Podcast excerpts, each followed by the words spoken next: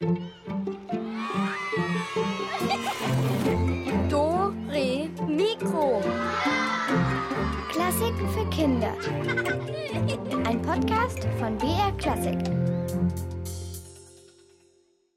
Eins, zwei, eins, zwei, eins, zwei, eins, zwei, eins, zwei, eins, zwei, eins. Ey, Detlef, was machst denn du da? Ja, die mag richtig sporten. Sport, aber du bewegst dich ja überhaupt nicht. Doch, so mit den Augen. Du bewegst die Augen. Ja, immer da oben und da unten. Nach oben und nach unten immer, na super. Also hallo, hier ist der Alex und der Detlef und wir machen heute ein bisschen Fitness, weil immer nur am Pool liegen ist ja auch nichts auf Dauer, oder? Ja, das ist der Arschbombe. Ja, Detlef, Arschbombe ist auch nicht schlecht, aber wo man sich echt ein paar Tipps für die Fitness holen kann, das sind die Schlagzeuger. Die brauchen jede Menge Muskeln, damit sie beim Schlagzeugspielen nicht schlapp machen.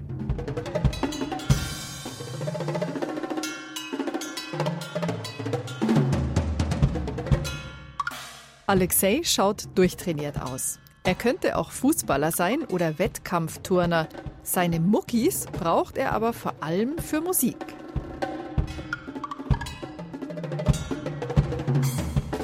Musik als Hochleistungssport. Wenn Alexei mit seinen vielen Schlägeln und Sticks so richtig loslegt, dann ist ganz klar, das ist mindestens so anstrengend wie 90 Minuten übers Fußballfeld zu flitzen oder Marathon zu laufen. Deswegen muss sich Alexei auch richtig fit halten. Ich treibe einfach generell viel Sport. Ich mag es wahnsinnig, Spiele zu spielen wie Fußball oder Tischtennis oder Tennis oder irgendwelche Ballspiele. Ich laufe auch viel, also joggen und Krafttraining mache ich auch ein bisschen. Wer jetzt glaubt, Alexei hat meterdicke Muskelpakete wie Meister Propper oder Popeye, der hat sich getäuscht. Ich will nicht aussehen wie Meister Propper oder das Ringelmännchen. Wenn ich zu viele Muskeln hätte, dann wäre ich nicht mehr so flexibel und beweglich. Also das bringt mir jetzt nichts. Also nicht zu viele Muskeln, okay.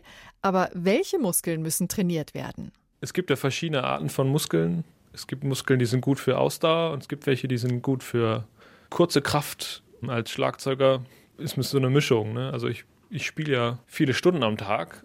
Das heißt, ich brauche auch vor allem viel Ausdauer und Ausdauermuskeln sind einfach nicht so groß. Um die Ausdauer zu trainieren, hat sich Alexei im Fitnesscenter angemeldet. Schwitz, ächz, krächz. An den Geräten hänge ich nicht so gerne, weil da ist man irgendwie so, so eingepfercht. Da komme ich mir vor wie so eine Maschine. Aber was ich ganz gerne mache, ist zum Beispiel Rudern. Das kann man im Fitnesscenter auch machen. Oder ich lege mich auf eine Matte und mache dann Yoga oder irgendwelche Übungen, Liegestützen und sowas. Ich versuche das aber immer zu variieren. Was ganz wichtig ist, ist, dass man sich genug erholt. Wenn man jeden Tag trainiert, dann kann es sogar sein, dass man schwächer wird. Deshalb ist ganz, ganz wichtig, dass man immer schön Pausen macht, dass man auf seinen Körper hört. Man merkt da eigentlich, ob man jetzt müde wird oder, oder ob irgendwas wehtut. Und dann sollte man auch sofort aufhören. Man muss also genau die richtige Balance finden zwischen tun und lassen. Wer zu viel übt, macht sich vielleicht seine Muskeln kaputt. Und wer zu wenig übt, wird ein Schlappi. Und das geht als Schlagzeuger auf keinen Fall. Für mich als Musiker ist die Verbindung zu meinem Körper das Wichtigste überhaupt, weil die Musik entsteht ja dadurch, dass ich mich bewege. Alexei spielt nicht nur Drumset, wo der Schlagzeuger vor seinen Trommeln auf einem Hocker sitzt, sondern er hat einen ganzen Urwald aus Instrumenten um sich herum. Trommeln, Gongs, Hi-Hat, Triangel, Xylophon, Vibraphon und Marimbaphon. In der Mitte steht er. Nein, eigentlich steht er gar nicht. Ich habe ja nur meine Sticks und dann hüpfe ich rum und spiele die Sachen. Das heißt, mein ganzer Körper ist auch in Bewegung. Die ganze Zeit. Und das ist auch, was ich am Schlagzeug wirklich mag. Das ist ein bisschen wie Tanz, weil den Rhythmus muss man ja auch im ganzen Körper spielen. Wenn ich einen einzelnen Schlag auf einer Trommel spiele, dann mache ich den eigentlich mit dem ganzen Körper. Ich mache nicht den mit dem Arm, sondern ich stoße mich so ein bisschen mit den Füßen ab und dann kommt der aus dem Rücken und, und dann lasse ich mich in die Trommel fallen. Zum Glück fällt Alexei aber nicht wirklich in die Trommel rein, nur in den Klang. Dann ist der Ton nämlich besonders schön voll. Apropos Ton. Manche glauben, ein Schlagzeuger haut nur drauf und spielt keine Melodien. Fehlanzeige. Alexei kann wunderschöne Melodien spielen, aber wie? Zum Beispiel auf dem Vibraphon.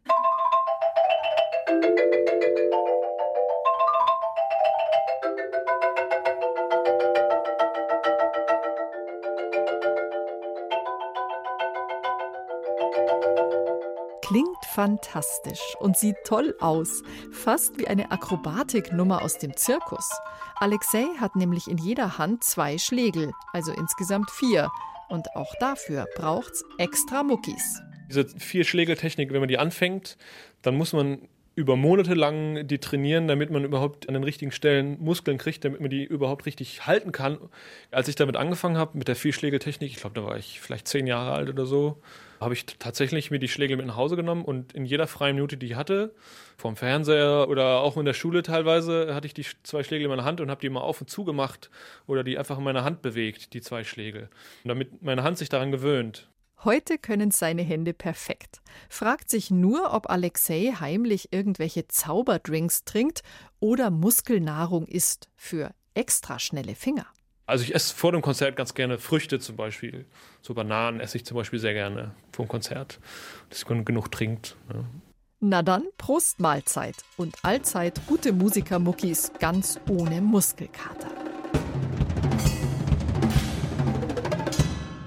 Äh, die, die Auto essen 10 Bananen, 5 Keksen und 200 Salami. Du isst immer 10 Bananen, 5 Kekse und 200 Salamis für die Fitness. Na, Also, ich weiß ja nicht, Detlef, ob das gesund ist. na, damit du mit den Füßen strampeln. Ach so, wenn man dabei mit den Füßen strampelt, dann ist es gesund. Na dann.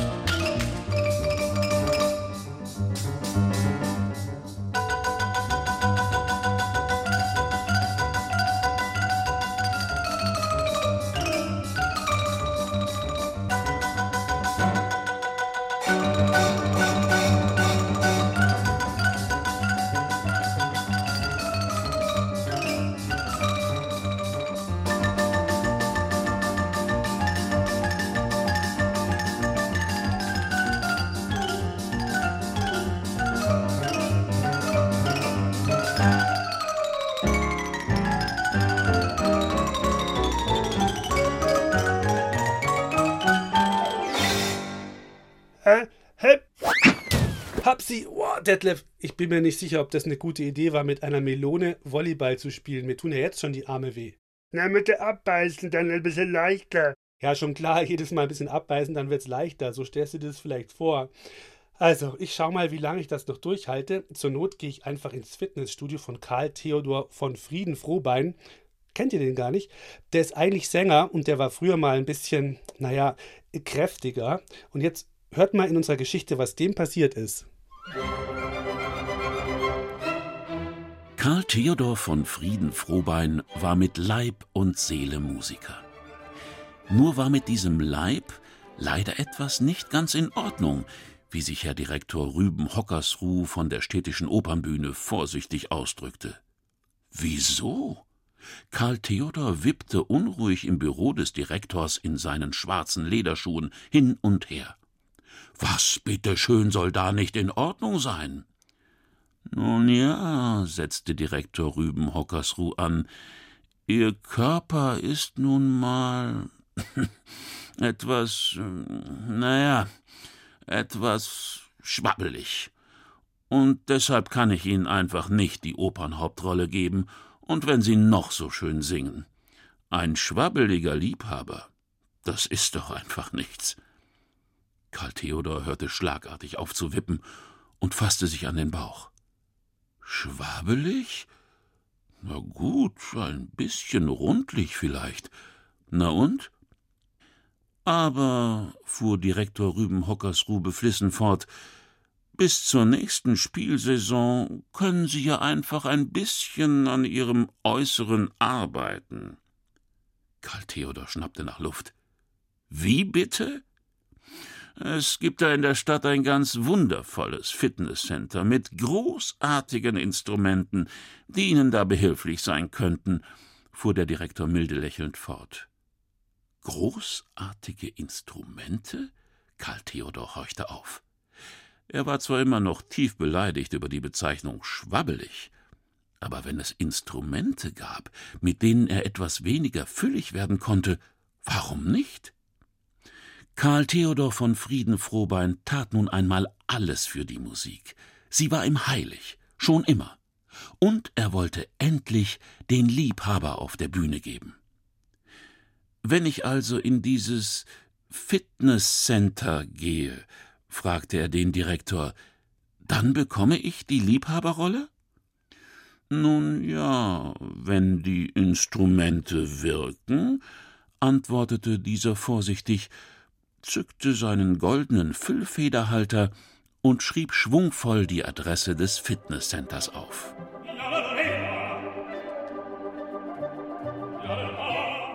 Doch wie groß war Karl Theodors Enttäuschung, als er besagten Fitnessladen betrat. Schon die schwunghafte Begrüßung mit einem Hi von einem jungen Mann, dessen Muskelpakete aus einem hautengen orangen Muscle-Shirt hervorquollen, missfiel ihm. Ebenso, dass er von diesem Mann, der sich als Ich bin Tobi vorstellte, immer nur geduzt wurde. Dieser Tobi wollte noch dazu unbedingt, dass er sich umzog. Dabei hatte er sich extra in seinen schwarzen Frack gekleidet und die dunkellila Fliege sorgfältig um den Hals gebunden. Tobi wurde richtig streng, als Karl Theodor sich weigerte, auch nur einen Hemdsknopf zu lösen. So lass ich dich doch nicht an die Instrumente, wiederholte Tobi. Was bitte waren das für Instrumente, denen man sich nicht ordentlich angezogen nähern durfte? Karl Theodor wurde zunehmend nervös. Widerwillig zog er Frack und Fliege aus. Nach weiteren strengen Worten seitens Tobi zog er sogar noch sein sorgfältig gebügeltes Hemd aus sowie seine Hose und ließ sich eine mufflig riechende schwarze Jogginghose geben. Dann Endlich durfte er Tobi ins Untergeschoss zu den Instrumenten folgen. Aber was war das? Keine beschwingende Musik schlug ihm entgegen, sondern permanentes Gestöhne und Geschnaufe, gefolgt von metallischem Klirren. An brutal aussehenden Maschinen hingen, saßen oder standen Menschen und stemmten Gewichte, strampelten, schoben und hoben. Es roch nach Schweiß, und aus irgendwelchen versteckten Lautsprechern kamen Klänge, die Karl Theodors Ohren mehr beleidigten als erfreuten. Karl Theodor war schon völlig verschwitzt, bevor Tobi ihn in eine dieser Maschinen drängte und er mit beiden Beinen ein tonnenschweres Gewicht von sich schieben sollte. Eins, zwei, eins, zwei, wiederholte Tobi. Immer schön im Takt bleiben. Takt. Das war kein Takt. Dieser Ort hier war der unmusikalischste und taktloseste Ort, den Karl Theodor von Frieden-Frohbein jemals erlebt hatte. Hier sollte er an seinem Körper arbeiten? Niemals! Karl Theodor brauchte einige Tage, um sich von seiner Empörung zu erholen. Er suchte dazu den Ort auf, der ihm am besten tat, seine eigene Wohnung. Hier zwischen seinen Instrumenten, die er seit er klein war sammelte, zwischen Notenblättern und CDs voller himmlischer Musik, kam er zur Ruhe und dachte nach.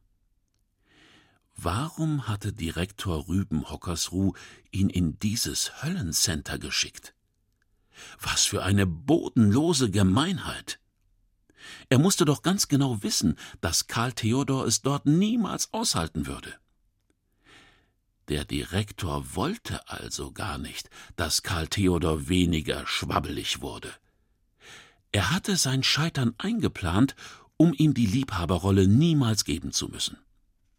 Aber dieser Plan, dachte Karl Theodor grimmig, würde nicht aufgehen.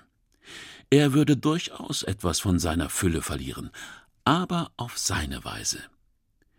Gedanken verloren sah Karl Theodor sich um. Dort stand der Flügel, hier der Kontrabass, dort die große Beckentrommel, die Blasinstrumente. Das war die Lösung. Schon am nächsten Tag hatte sich Karl Theodor ein ausgeklügeltes Trainingsprogramm aufgestellt. Frühmorgens begann er mit dem Training der Armmuskulatur. Erst hob er mit der rechten und dann mit der linken Hand 53 Mal den schweren Flügeldeckel.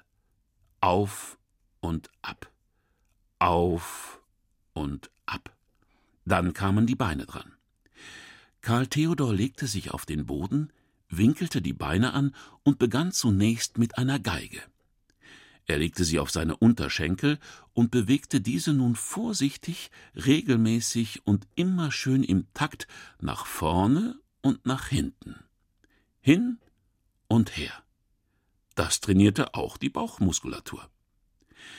Nach drei Minuten tauschte er die Geige mit einer Bratsche und nach weiteren drei mit einem Kontrabass. Während er trainierte, sang er. Nach der Bodenübung stemmte er Klarinetten und Saxophone.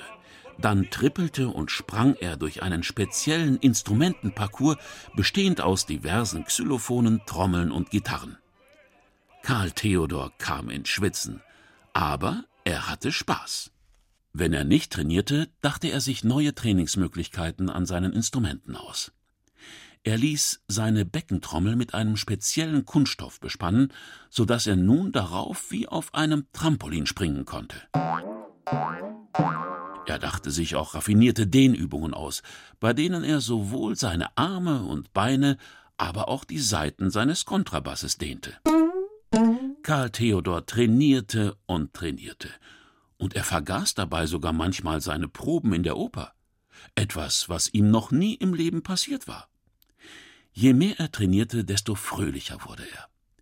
Bald sprachen ihn sogar seine Musikerkollegen auf seine blendende Laune an. Karl Theodor erzählte von seinem Trainingsprogramm, und es dauerte nicht lange, da baten ihn ein paar Kollegen, der eine oder andere hatte durchaus auch ein Bäuchlein, einmal mittrainieren zu dürfen. Aber gern. Ein Dreivierteljahr später hatte Karl Theodor etliche Kilo abgenommen. Das Geld auf seinem Konto dagegen hatte sichtlich zugenommen. Denn Karl Theodor hatte inzwischen drei Fitnesscenter für Musiker eröffnet. Er warb mit Slogans wie Fitness für feine Gemüter oder Fitness Klangstudio mit Schwung. Die Nachfrage war enorm. Sogar Direktor Rüben Hockersruh kam eines Tages in Karl Theodors Fitnesscenter ob er nicht in der nächsten Saison den Liebhaber spielen wolle, fragte der Herr Direktor. Karl Theodor winkte ab. Zu viel zu tun hier im Fitnessstudio, trällerte er fröhlich. Aber wenn Sie ein wenig Schwabbel abtrainieren möchten, Herr Direktor, meine Tür steht Ihnen immer offen.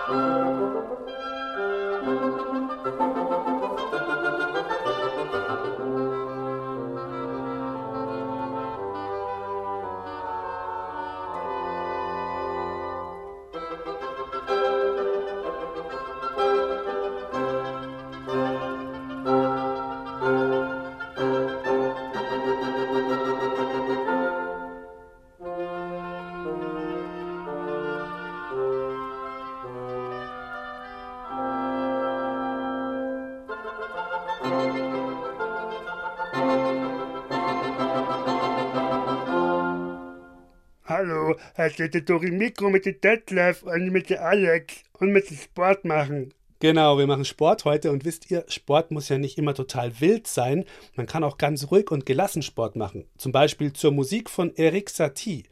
Die Jule hat sich da mal ein paar Übungen ausgedacht für euch. Willst du ein bisschen Knäckebrot? Äh, nee, Detlef, danke, ich will jetzt gerade kein Knäckebrot.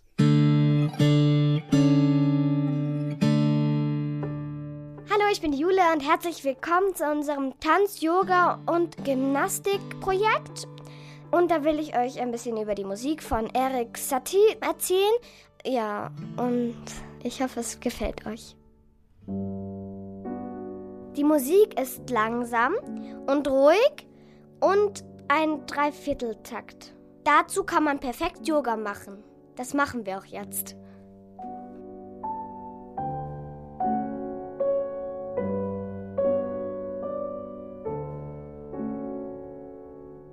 Als erstes machen wir die Schildkröte für die Beine. Wir setzen uns hin in den Schneidersitz. Dann tun wir den Kopf in die Füße stecken, also genau hier in das Loch, das frei ist im Schneidersitz. Und bleiben so sitzen.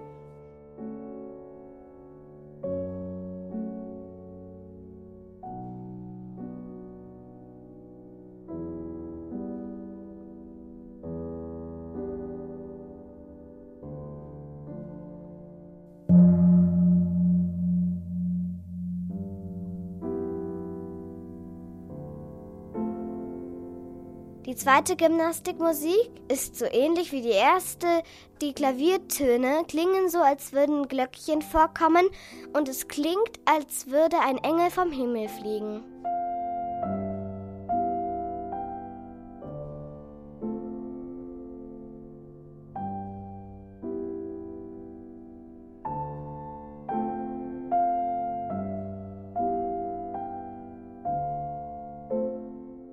Auch hierzu habe ich mir eine Übung ausgesucht, die eigentlich ganz leicht geht.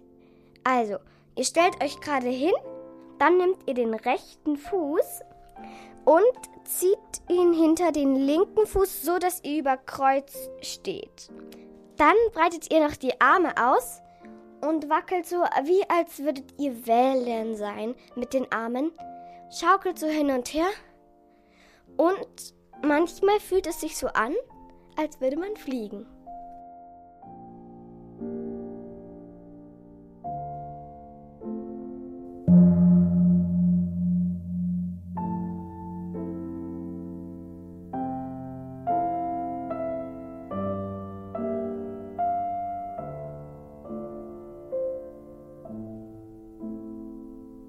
Die dritte Gymnastikmusik ist auch ein Dreivierteltakt und sie klingt sehr weihnachtlich, wie als würden dicke, fette, weiße Schneeflocken vom Himmel prasseln auf die Erde und dann liegen bleiben.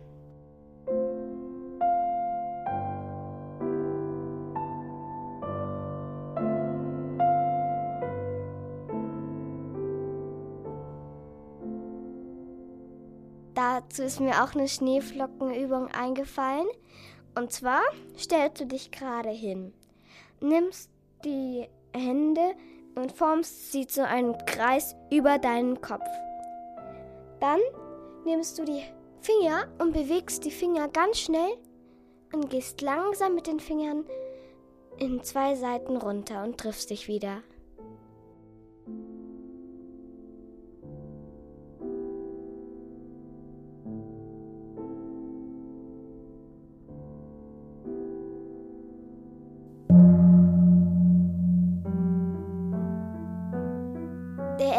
Satie hat auch eine Musik geschrieben.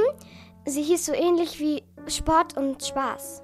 Da kommt ein Stück drin vor, das heißt Schaukel. Und dazu habe ich auch eine Übung, eine aber sehr lustige.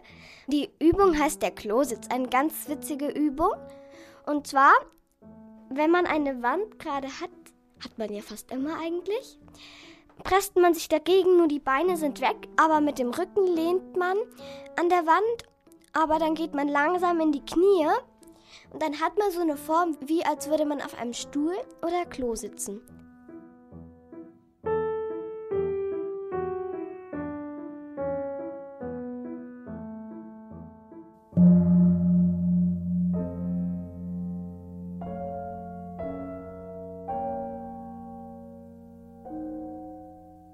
Es gibt noch ein Stück, das heißt Vexation. Und das bedeutet sowas wie Quälereien. Es ist eigentlich ganz schön krass, weil man muss die Melodie 840 Mal wiederholen. Es dauert dann so ungefähr einen Tag.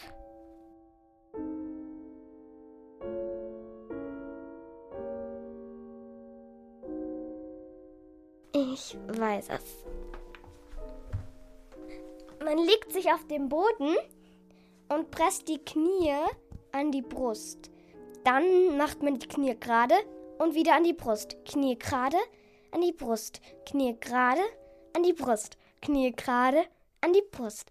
Bis man die Melodie 840 Mal wiederholt hat. Darf man aufstehen und ins Bett gehen.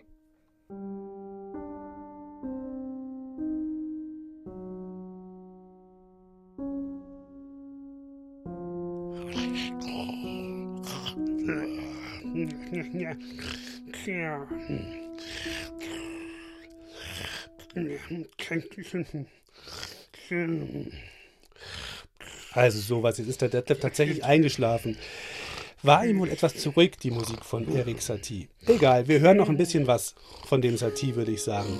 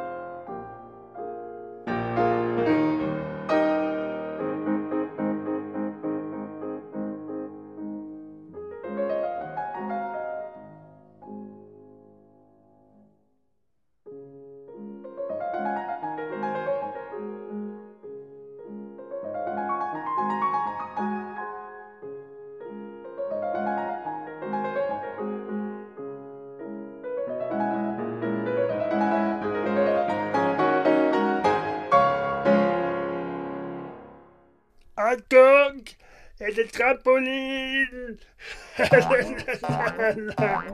Oh je, Detlef ist wieder wach und springt Trampolin. Äh, Detlef! ja, mit dem Trampolin. Detlef, pass auf, nicht so schräg springen. Das Trampolin ist jetzt hoch. Oh, oh, oh, oh, oh. Oh, na super. Voll ins Regal gesprungen, Detlef. Bravo. ja, ein bisschen dran gebumst. Du bist ja fast so wie der Hubertus Busbahnhof, der hüpfende Dirigent. Du, du wettest? Ach komm, wir hören uns die Geschichte von dem einfach mal an. Na, okay. Wie Hubertus Busbahnhof Dirigent werden konnte, bleibt bis heute ein Rätsel. Vermutlich hätte er aber alles werden können, denn Hubertus Busbahnhof sprühte vor Energie. Sein Lebensmotto lautete mehr Schwung. In der Früh zum Beispiel stand er nicht etwa langsam und gemächlich von seinem Bett auf. Nein, im gleichen Moment, in dem er die Augen aufschlug, sprang er hinaus. Während er seine Zähne putzte, machte er komplizierte Gymnastikübungen und an manchen Tagen benutzte er beim Duschen den Wasserschlauch der Dusche zum Seilhüpfen.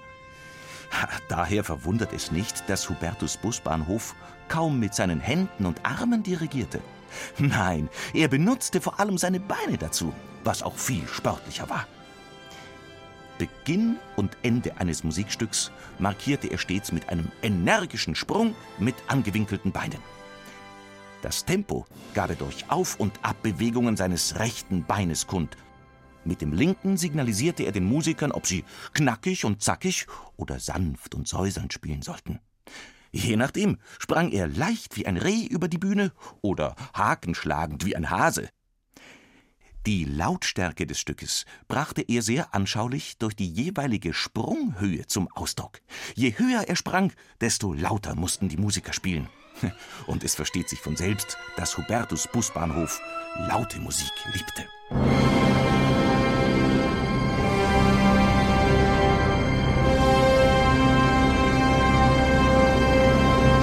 Eines Tages sollte sein Orchester wieder einmal vor vornehmem Publikum in der vornehmen Philharmonie spielen.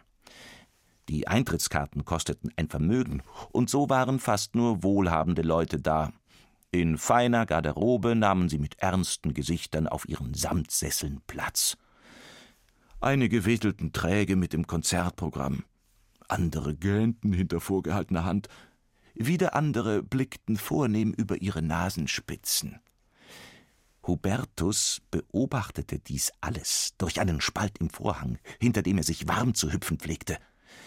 Er hatte den Eindruck, eine träge, schläfrige Lämmerherde vor sich zu haben und beschloss, seinem Publikum diesmal so richtig einzuheizen.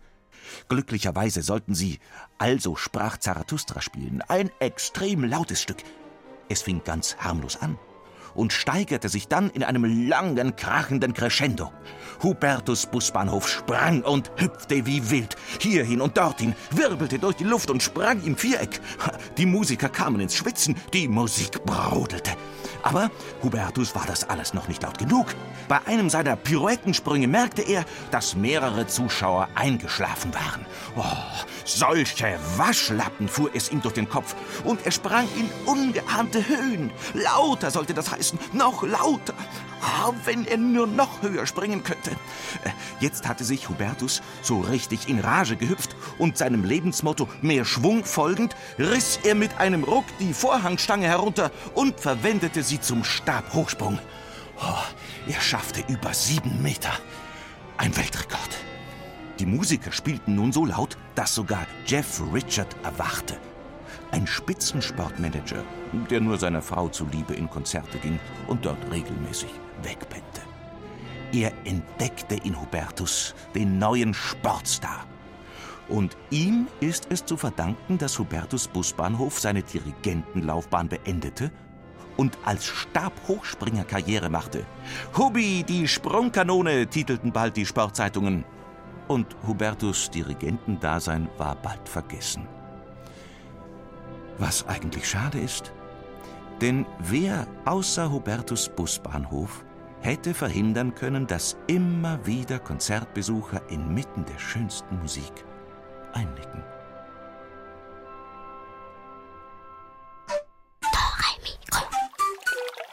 So Leute, Detlef und ich haben es uns jetzt im Planschbecken gemütlich gemacht. Ja, die Planschbecken. Detlef, musst du eigentlich unbedingt auf meinem Schoß sitzen? Ja, das ist zu eng hier. Ja, stimmt, das ist ein bisschen eng. Ja, macht nichts. Hauptsache Planschen. Das war unser dritter Ferienpodcast. Die ersten beiden Folgen, viele tolle Geschichten und mehr gibt es im Internet. Und nächste Woche geht es dann auch wieder live weiter bei uns im Radio. Also, wir wünschen schöne Restferien und planscht schön, egal ob im Schwimmbad, im See oder in der Badewanne. Ciao. Tschüss. Hey, Detlef, hast du jetzt den Stöpsel vom Planschbecken gezogen oder was? Ja, die Stöpsel, der ist ein bisschen locker. Der war ein bisschen locker und dann hast du ihn gleich ganz rausgezogen. Na, Ja, ganz toll, Detlef. na, ein bisschen schwimmen. Nee, ich habe jetzt keine Lust auf ein bisschen Schwimmen, Detlef. Na, der Wasserball mit der Melone. Nein, auch kein Wasserball mit der Melone. Na, mit der Kekse. Nein, ich will auch keine Kekse. Na, der ein bisschen, na.